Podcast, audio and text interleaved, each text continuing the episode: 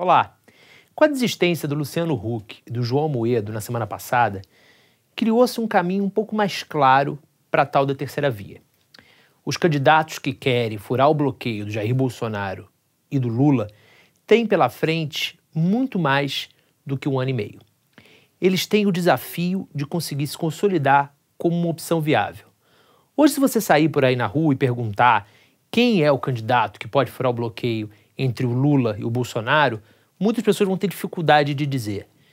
Muitos dos candidatos sequer são conhecidos, as pessoas não sabem que eles são candidatos, não sabem que eles são opções. E há também um consenso entre eles, difícil de se tornar concreto, de se tornar realidade, de unificar todos os nomes em torno de apenas uma candidatura que desse força, desse consistência para ir para o segundo turno contra o Lula ou contra o Bolsonaro. Na análise de hoje, eu vou falar um pouco das chances de cada um dos nomes que aparecem, os nomes que ainda estão nessa disputa, e vou fazer uma comparação com os desafios passados de quem tentou fazer uma terceira via e morreu na praia. Vamos lá? Antes da gente analisar a real condição de nome a nome, queria fazer um breve comentário aqui sobre a entrevista do Luciano Huck para o Pedro Bial, quando ele disse, no momento exato que ele disse, em que ele nunca pensou em ser candidato à presidência da República. Bom, eu fico pensando o que devem estar imaginando, como devem ter recebido isso, todas as pessoas que durante anos, porque não é uma construção apenas de 2018 para cá, o Luciano Huck pensou em ser candidato já em 2018. Então, nesses últimos anos, todas as pessoas que conversaram sobre isso com ele, sobre chances dele, analisaram cenários, é, economistas que conversaram sobre projetos de política econômica, pessoas das áreas mais diversas que ele envolveu, meio ambiente, educação, saúde, as pessoas devem estar pensando, ou eu sou muito idiota, ou eu tenho que compactuar com um, uma narrativa falsa, porque ali ele estava dizendo que tem que ser franco e é importante ter transparência e visivelmente mentindo. Bom, fechando esse parênteses, eu queria analisar um pouquinho a situação de cada um dos nomes. Primeiro vamos falar do Ciro Gomes. O Ciro tem um desafio muito maior dessa vez do que ele teve em 2018, onde ele foi o terceiro colocado. Ele teve um desempenho bom. E muito provavelmente teria ido ao segundo turno se tivesse tido mais apoios do que teve por uma circunstância muito clara. O PT é, sugou muito desses apoios, sugou muito desses votos. Agora, o Ciro precisa convencer que ele é capaz de derrubar o outro candidato que tem uma forte rejeição e que for para o segundo turno. É, eu estou falando, claro, ou do Lula ou do Bolsonaro. Os dois têm as duas maiores rejeições. O Ciro precisa motivar, precisa animar, entusiasmar as pessoas e ser visto, de certa maneira, como um candidato de centro. Porque o voto da esquerda ele vai ter uma parcela muito pequena no primeiro turno e o voto da direita é muito difícil que ele tenha. Pode ter da direita anti-Bolsonaro, que existe e é crescente, é uma força que a gente tem que ficar muito atento. Mas é mais provável que essa direita anti-Bolsonaro não vote numa primeira opção no Ciro, no primeiro turno é mais provável que esse voto seja para o outro candidato que, inevitavelmente, a gente vai ter tentando criar a terceira via. Quando a gente fala em terceira via, é, costuma-se pensar num candidato único, mas muito, muito dificilmente a gente vai ter esse nome. Porque o Ciro não vai abrir mão da candidatura. Então, os outros players que estão no jogo, o Sérgio Moro, o João Dória, o Eduardo Leite, o Luiz Henrique Mandetta, o Tasso Gereissati, esses cinco nomes, eles vão estar disputando essa quarta colocação, essa quarta vaga, com o objetivo, claro, de bater o Ciro e bater o Lula ou o Bolsonaro. O mais provável desse cenário é que esse nome termine ou em terceiro ou em quarto lugar. Porque essa proliferação de candidatos favorece fundamentalmente os dois que estão na frente. Porque essa proliferação de candidatos favorece principalmente os dois que estão na frente.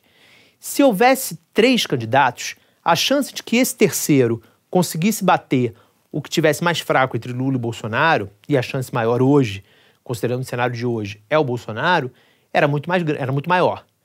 Agora vamos analisar a situação do João Dória. O Dória tem uma rejeição muito forte em São Paulo. Se ele se candidatasse à reeleição ao governo, dificilmente ele ganharia. Ele sabe disso, sabe dessa dificuldade, e o PSDB de São Paulo sabe também. Ele, uma vez candidato nacional, ele enfrentaria as mesmas dificuldades de não ser um candidato querido em São Paulo, então ele não traria os votos que naturalmente um governador de São Paulo traria, e teria uma dificuldade nacional por razões que a gente já conhece há bastante tempo. O Dória é muito paulista, o próprio Fernando Henrique já falou isso. Ele é muito paulista e pouco brasileiro. É uma figura que teria dificuldade, por exemplo, de fazer campanha no Nordeste, de fazer campanha no interior, de fazer campanha na região Norte. Esse Dória também tem uma outra questão que atrapalha, que é um certo artificialismo em excesso. Ele é muito marketing, ele é muito um, um boneco, ele é muito um candidato plastificado e pouco carne e osso. Ele transmite pouca verdade quando ele fala.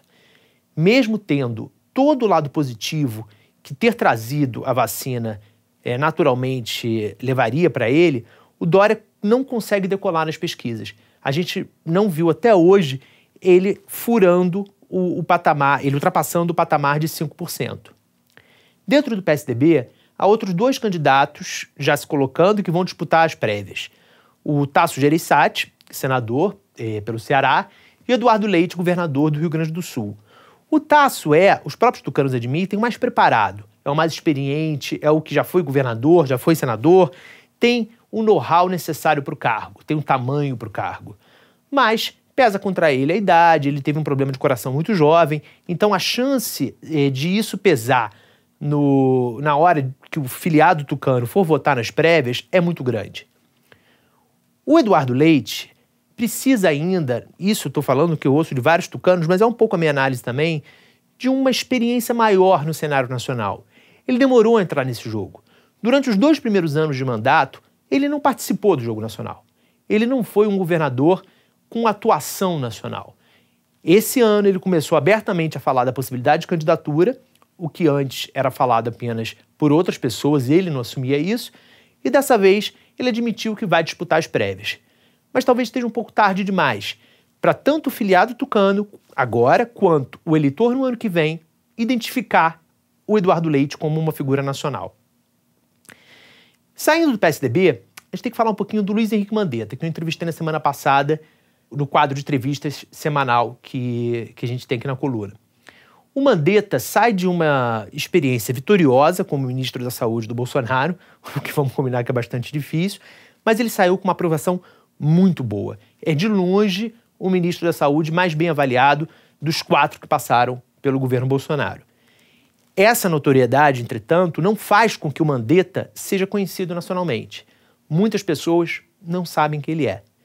E a grande maioria das pessoas não sabe sequer que ele é pré-candidato. O DEM vai decidir nas próximas semanas se mantém ou não mantém a candidatura do Mandetta. É muito provável que vão manter. Vão manter por quê? Ele está com uma votação, uma perspectiva de votação muito baixa, mas o partido identificou em uma série de pesquisas que ele reúne as características que o brasileiro espera ver num candidato de centro: moderação, liberal na economia, progressista em costumes, progressista em questões é, sociais. Ele tem uma mescla que o brasileiro identifica como positiva para um candidato que tenta a terceira via. Agora, o Mandetta vai conseguir decolar num cenário que tenha Ciro em um candidato do PSDB? É muito difícil. É muito difícil, na verdade, para qualquer um dos três. Agora, se eles conseguirem uma unificação de ao menos uma dessas candidaturas, PSDB e DEM, e houver quatro candidatos, Lula, Bolsonaro, Ciro e esse quarto, que pode ser um tucano ou o Mandetta, aí a coisa começa a ficar mais interessante. A chance de, no primeiro turno, os brasileiros que não querem nem Lula nem Bolsonaro escolherem ou Ciro ou esse quarto candidato e em massa fazerem um voto útil para tirar o Bolsonaro ou Lula do segundo turno aumenta. Não há um caminho fácil. Historicamente, fazer uma terceira via no Brasil nunca foi fácil. A gente, na, das eleições de 89 para cá, a gente teve o PT em todos os segundos turnos, a gente teve o Fernando Collor e depois Tucanos em todos os segundos turnos, à exceção de 2018. Em 2018, teve um candidato que conseguiu fazer a terceira via e furar o bloqueio de PSDB e PT. Foi o Bolsonaro. Ele ganhou. Mas 2018 nunca mais vai acontecer. Nem em 2022, se porventura o Bolsonaro ganhar, ele tem bastante chance para isso, vai ser uma eleição completamente diferente de 18. Se ele ganhar ou se Lula ganhar, vai se confirmar a tese histórica de que terceira via no Brasil não existe. 2018 terá sido só um acidente. um acidente que a gente está pagando até hoje.